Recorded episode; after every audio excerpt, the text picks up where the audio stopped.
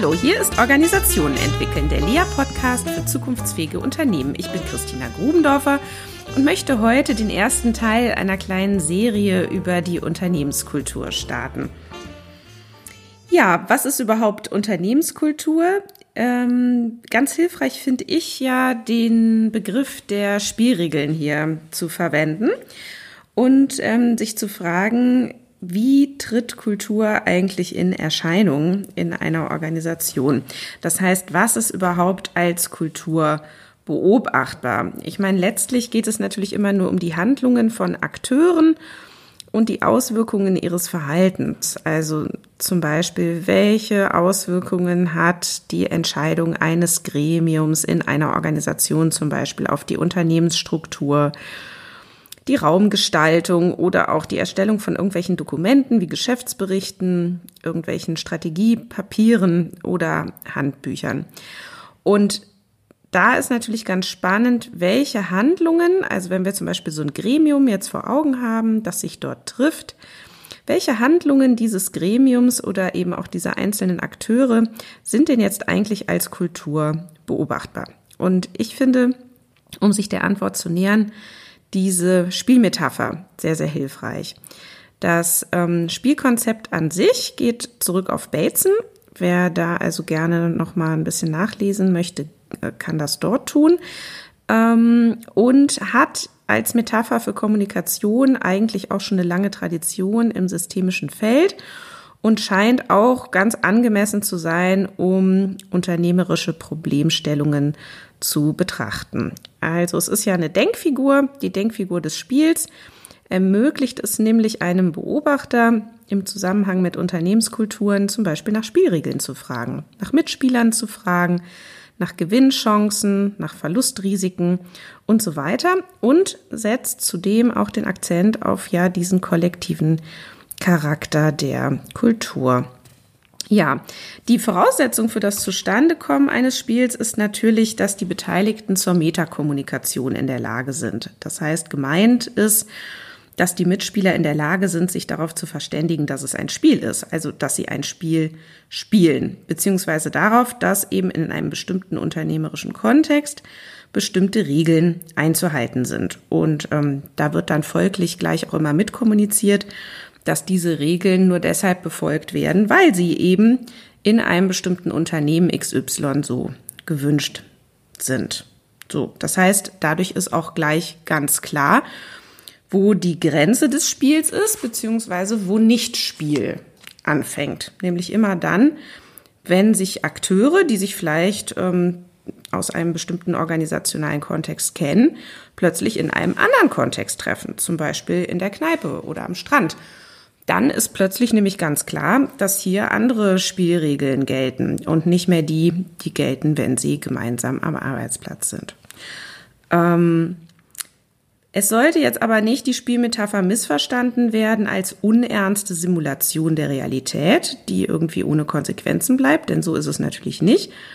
Denn ähm, dieses Spiel ist ja ziemlich ernst. Denn ähm, im Rahmen der Organisation hat die Nichtbefolgung von Regeln unter Umständen ziemlich harte Konsequenzen oder zumindest, und das habe ich ja auch schon in einer der früheren Episoden erzählt, zumindest liegt immer so ein bisschen die Drohung im Raum, dass, wenn die Regeln nicht befolgt werden, irgendwie ähm, Misskredit oder Rauswurf drohen könnten, auch wenn das ja oft gar nicht passiert. Also wir haben jetzt hier aktuell das gerade zum Beispiel mit einer Organisation mit einer öffentlichen Organisation zu tun, wo eigentlich allen total klar ist, sie sind dort sicher, sie können eigentlich auch nicht gekündigt werden. Ähm, und dennoch gibt es eine große Sorge, dass wenn man sich nicht an die Regeln hält, es irgendwie einem etwas Schlimmes passieren könnte. Und ähm, das ist eben auch dieser Mechanismus, den sich Organisationen zunutze machen, ohne dass es da eine bewusste Entscheidung natürlich dafür gäbe. Aber äh, man kann auch sagen, das ist einfach das, wie Organisationen funktionieren. Denn ähm, dieser Mechanismus ist ja absolut notwendig, denn sonst würden die Leute ja andere Dinge tun den ganzen Tag, als dass sie sich dort an die Regeln halten würden. Ähm, ja, wenn wir jetzt also sagen, das Spiel nehmen wir als Metapher für das Unternehmen, also das soziale System, ähm, Organisation und die Spieler sind dann also die Akteure in einem Unternehmen, also zum Beispiel Mitarbeiter, aber auch Teams oder Abteilungen oder Bereiche. Ähm, und die Spielzüge sind dann eben die Aktionen der Akteure. Und manchmal gibt es ja auch noch Spielführer, also zum Beispiel Führungskräfte ähm, und so weiter. Und die Spielregeln entsprechen dann den Kommunikationsmustern, die sich innerhalb des Unternehmens entwickeln. Das Spiel selbst ist also durch die Spielregeln definiert. Ja, also das heißt, ein bestimmtes Set an Spielregeln definiert, welches Spiel man dort spielt. Und äh, diese Spielregeln ordnen dann eben auch die Spielzüge oder die Aktionen der Spieler beziehungsweise der Akteure und zwar zeitlich und räumlich. Ne? Also es ist ganz klar, wo irgendwas wer von wem, äh, wer, wo irgendwas von wem gemacht werden soll und wann.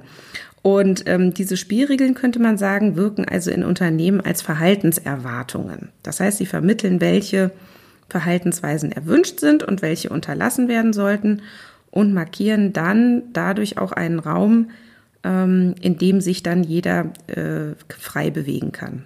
So.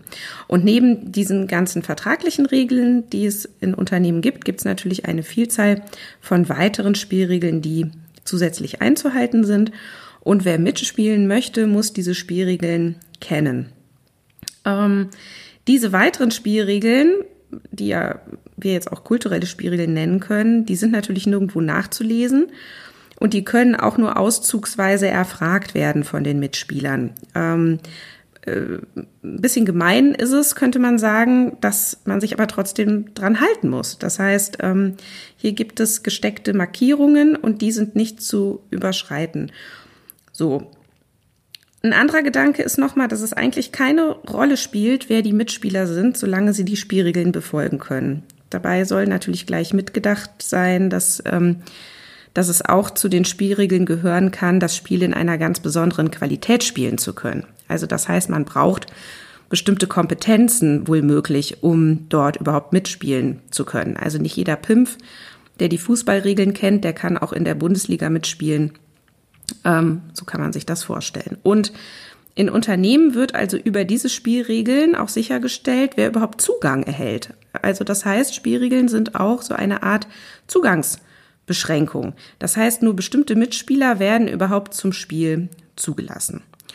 Und wenn sich dann neue Mitspieler finden, so darf man davon ausgehen, dass sie sich freiwillig entschieden haben, das Spiel mitzuspielen. Und sie können natürlich auch jederzeit, also zumindest wenn man die Kündigungszeiten einhält, wieder aus dem Spiel aussteigen. Oder sie benehmen sich einfach so unmöglich, dass man sie von heute auf morgen rauswirft. Auch das ist ja hochfunktional, wenn man raus möchte. So.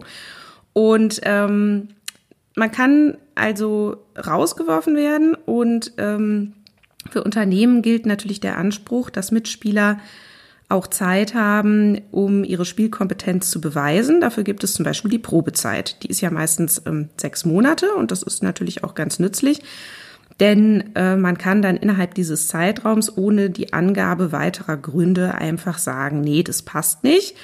Auch wenn man es vielleicht gar nicht so richtig begründen kann, denn gerade kulturelle Spielregeln sind eben nicht immer äh, reflektiert und sind nicht immer explizit. Und dann bleibt einfach irgendwie so ein Gefühl von Nichtpassung. Also ja, ich passe da nicht hin oder der passt nicht zu uns oder die, ähm, da hatten wir uns was anderes erwartet. So, und das ist eben wunderbar, dafür gibt es die Probezeit. Diese Spiele, die jetzt in einem Unternehmen gespielt werden, die folgen natürlich einer Eigenlogik, die auch unabhängig von den Interessen der einzelnen Spieler ist. Denn diese Spielregeln, die sind ja oft schon viele, viele Jahre zuvor entstanden. Und da ja Organisationen dazu neigen, Dinge auf Dauer zu stellen, stellen sie natürlich auch diese Spielregeln auf Dauer und hinterfragen sie nicht unbedingt, es sei denn, irgendwas passiert und man merkt, oh, da stört irgendwas.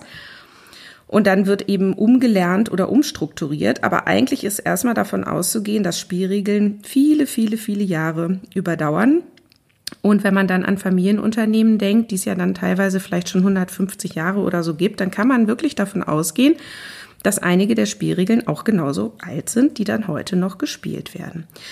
Ähm, ja, die Nutzung dieser Spielmetapher hat also für die Arbeit mit und an Unternehmen aus meiner Sicht sehr viele Vorteile. Sie ermöglicht den Gedanken, dass die Spieler auch austauschbar sind. Das will natürlich immer keiner hören. Das ist ja irgendwie I. Ja, also ähm, äh, aber für eine Organisation ist es hochfunktional zu sagen, ähm, die Spieler an sich sind nicht das Spiel, sondern ähm, das Spiel wird bestimmt durch die Spielregeln. Und dann braucht es natürlich bestimmte Kompetenzen, um das Spiel mitspielen zu können. Aber die Spieler an sich sind jetzt erstmal prinzipiell austauschbar. Und das ist auch unbedingt nötig, denn ähm, ähm, sonst könnten Organisationen ja auch gar nicht äh, überleben, wenn sie sich nämlich äh, ganz stark abhängig machen würden von einzelnen Mitspielern ähm, und die Paradoxie, also Unternehmensinteresse versus äh, Mitarbeiterinteresse, dann immer einseitig Richtung Mitarbeiter beantworten müssten, dann wären sie wahrscheinlich nicht mehr lange überlebensfähig. Ja, aber natürlich umgekehrt nochmal gedacht, es braucht natürlich unbedingt Mitspieler, denn ohne sie käme natürlich kein Spiel zustande, denn ähm, Unternehmen können ja nicht sprechen. Also Kommunikation an sich kann nicht sprechen, äh, kann auch nicht denken, kann auch nicht fühlen. Dafür braucht es natürlich Mitspieler oder man könnte auch sagen psychische und physische Systeme, die eben dort diese daran gekoppelt sind. Und man kann auch sagen, ohne Kommunikation findet natürlich kein Spiel statt ähm, Kommunikation ist der Me Mechanismus, der ähm, das Spiel überhaupt erst in Gang bringt oder auch das Spiel ist. Und für Kommunikation braucht es natürlich Mitspieler. Ja, soweit erstmal heute zum ersten Teil Unternehmenskultur. Es folgen weitere Aspekte und ähm, darauf freue ich mich schon. Bis dann.